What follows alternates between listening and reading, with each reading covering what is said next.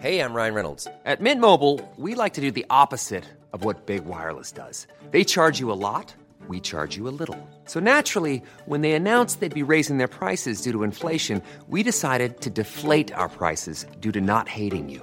That's right. We're cutting the price of Mint Unlimited from $30 a month to just $15 a month. Give it a try at mintmobile.com slash switch. $45 upfront for three months plus taxes and fees. Promo rate for new customers for limited time. Unlimited more than 40 gigabytes per month. Slows. Full terms at mintmobile.com. Te lo cuento, te lo cuento. Tu dosis diaria de noticias. Muy bonito inicio de semana y para empezar el lunes con toda la actitud, aquí te traemos tu dosis diaria de noticias. Así que vámonos con las notas.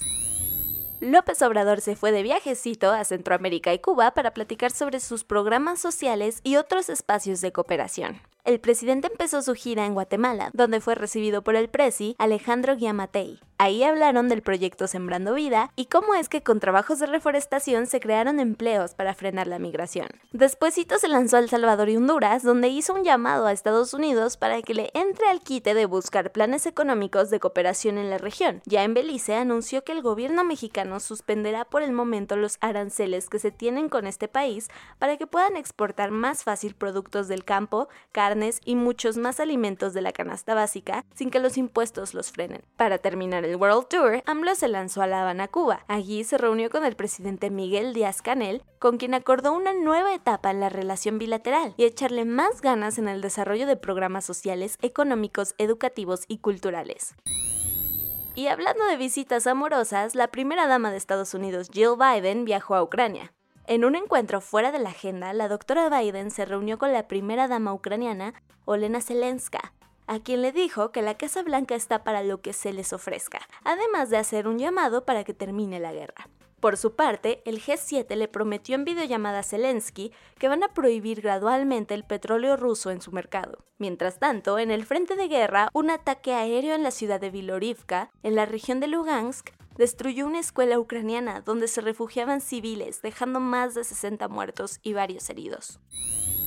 Las calles de La Habana Vieja quedaron en luto este fin de semana. La mañana del viernes, un estruendo espantó a todos los cubanos que se encontraban cerca del Capitolio local, pues el histórico Hotel Saratoga explotó y sus cimientos colapsaron. Según los primeros informes de la Oficina Presidencial de Cuba, la explosión fue originada por una fuga de gas, aunque no dieron más detalles, hasta el momento al menos 30 personas han muerto y otras 24 siguen siendo atendidas en hospitales hasta la tarde del domingo. Al respecto, la empresa paraestatal Gaviota encargada de administrar el hotel informó que 11 de sus trabajadores perdieron la vida en la tragedia, mientras que otros 13 siguen desaparecidos. Vámonos a los cuentos cortos. En un nuevo capítulo de Problemitas del AIFA, la Federación Internacional de Asociaciones de Pilotos de Líneas Aéreas advirtió que andar operando Santa Lucía a la par del antiguo Aeropuerto Internacional de la Ciudad de México ha traído problemas de seguridad aéreas. Según la institución, hay un creciente número de incidentes por vuelos con baja reserva de combustible, por los largos patrones de espera en el aire, así como alertas de proximidad del terreno. Al respecto, la Secretaría de Comunicaciones contestó que para nada, pues todo ha salido de maravilla. Aunque hay quien tiene otros datos, un vuelo nocturno de Volaris proveniente de Mazatlán recibió la autorización para aterrizar en el Aeropuerto Internacional de la Ciudad de México, pero a unos metros del suelo, los pilotos se dieron cuenta que había otro avión de la misma aerolínea parado en la pista, por lo que tuvieron que realizar una maniobra de emergencia para levantar el vuelo y evitar una colisión. Después de varios años con el mega polémico Rodrigo Duterte en la cabeza del gobierno, los filipinos ahora tienen la oportunidad de dar un cambio de timón en las elecciones presidenciales que se celebran este lunes. En total son 10 candidatos, pero el que lleva las de ganar es Ferdinand Bongbong Marcos Jr., hijo del dictador que lleva su mismo nombre y que gobernó Filipinas por más de 20 años. Y hablando de elecciones movidísimas, en Irlanda del Norte el Sinn Féin, que es el partido político de izquierda y el que relacionan con la organización terrorista IRA, se hizo de suficientes escaños para convertirse en la primera fuerza de la Asamblea Autónoma de Stormont. Gracias a un fallo, el régimen talibán ordenó a todas las mujeres cubrirse de pies a cabeza cuando están en público. Para colmo, los muy cínicos del Ministerio de la Virtud y Prevención del Vicio declararon que no es una restricción para las mujeres, sino una orden del Corán. En nuevas noticias de la ola de violencia que se vive en las ciudades de Israel, las autoridades locales arrestaron a dos palestinos que presuntamente son los responsables del asesinato de tres israelíes que murieron a manos de un horrible ataque con hacha en los festejos del Día de la Independencia israelí. Ambos fueron capturados por la policía cerca de la ciudad de Elad, donde precisamente ocurrió este terrible atentado. Y eso fue todo por hoy. Yo soy Ceci Centella y mañana nos escuchamos para más noticias. Bye.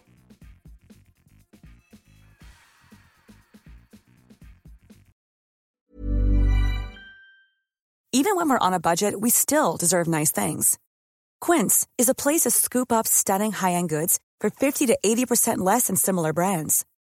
They have buttery soft cashmere sweaters starting at $50, luxurious Italian leather bags, and so much more. Plus, Quince only works with factories that use safe, ethical, and responsible manufacturing. Get the high-end goods you'll love without the high price tag with Quince. Go to quince.com/style for free shipping and 365-day returns.